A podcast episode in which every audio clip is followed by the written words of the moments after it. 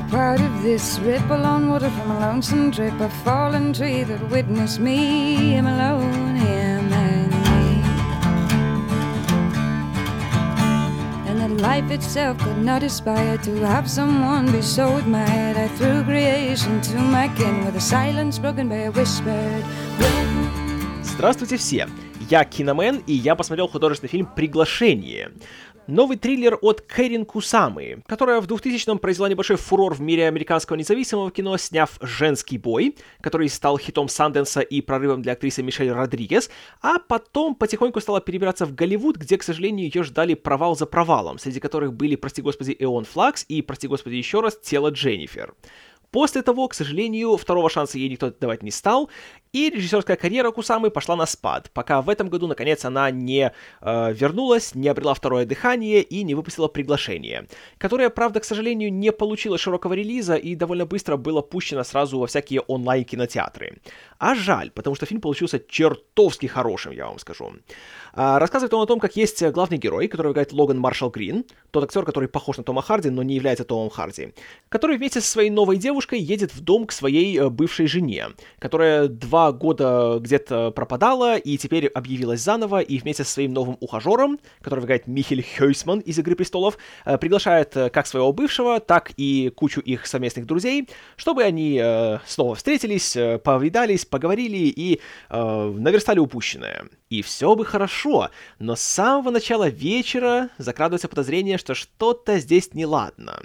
Атмосфера какая-то очень неспокойная, особенно из-за того, что Иден, бывшая супруга Уилла, которая играет Тэмми Бленчард, или Бланшар, если хотите, а, ведет себя как-то очень неестественно. Она как будто э, степорская жена, у которой все прекрасно, она вся такая улыбается, ее жизнь идеальна, она счастлива, и вообще все прекрасно. Знаете, как все эти молодые и успешные, которые говорят вдохновляющими цитатами. Ее новый партнер Дэвид, которого играет Хёйсман, тоже всячески ей в этом вторит и вызывает от этого не меньший дискомфорт. И заодно очень скоро к ним присоединяются два каких-то незнакомца, среди которых есть заслуженный тот мужик Джон Кэрол Линч, который вроде такой дружелюбный парень и ничего такого вредного в себе не несет, но при этом выглядит как-то очень непонятно. И чем дальше заходит этот вечер, и чем темнее становится на улице, тем более напряженной становится обстановка. Больше ничего не скажу, потому что прелесть фильма именно в том, что он очень медленно, очень так вкрадчиво и ненавязчиво создает атмосферу неслабого дискомфорта. И если начало у него вполне привычное и традиционное, то минуте так на 15 начинается развитие событий, которое часто принимает весьма неожиданный оборот, о котором лучше ничего не говорить, а лучше как раз его увидеть своими глазами, чтобы полностью ощутить э, всю прелесть картины.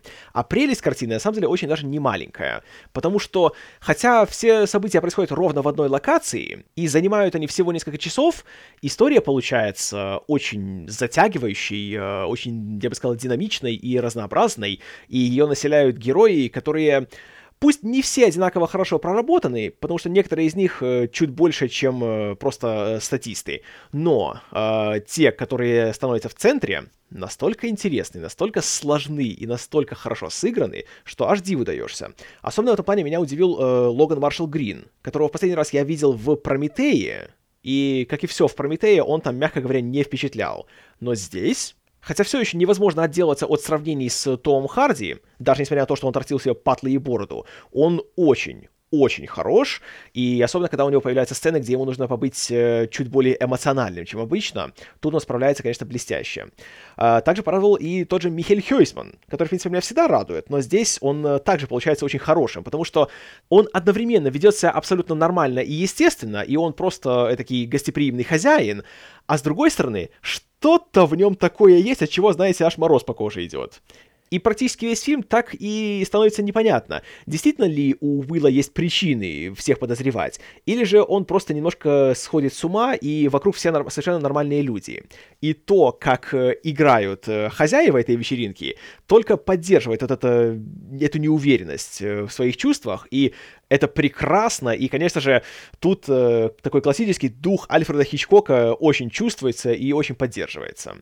Режиссура также не подводит, и Кусама выжимает из каждого момента максимум, создает напряжение почти на пустом месте, и свою ограниченную локацию тоже использует чертовски грамотно, и чувство клаустрофобии, которое возникает в этом весьма обширном доме, тоже создается очень эффектно и очень легко. Никогда не чувствуешь, что фильм как-то вот намеренно тобой манипулирует. А он просто показывает тебе то, что у него есть.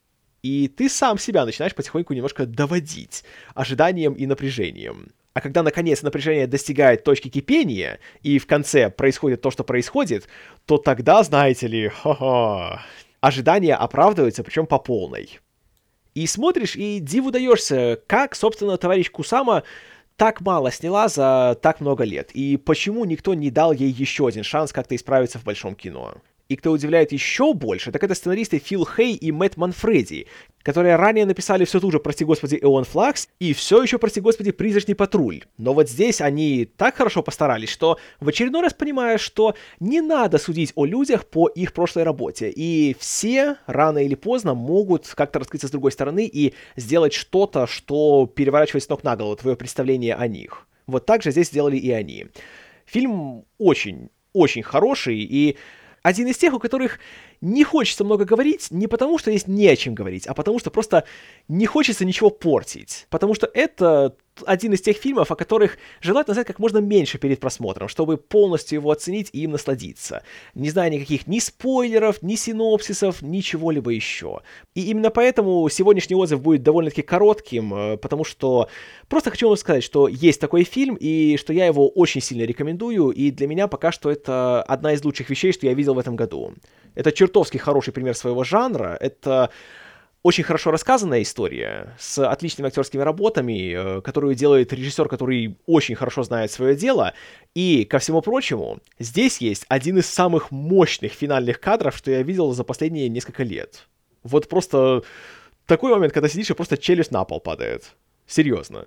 Не буду больше ничего говорить, скажу лишь, что приглашение фильм отличный, и посмотрите его обязательно. Особенно, если вы любите качественные, продуманные взрослые триллеры, которые уважают свою аудиторию и которые строят напряжение на персонажах, их внутреннем мире и их взаимодействии, а не на том, что сейчас все тихо, а потом из-за угла выпрыгнет кот. Поэтому повторю еще раз, приглашение это отлично, и я его рекомендую. Спасибо за внимание, с вами был Киномен.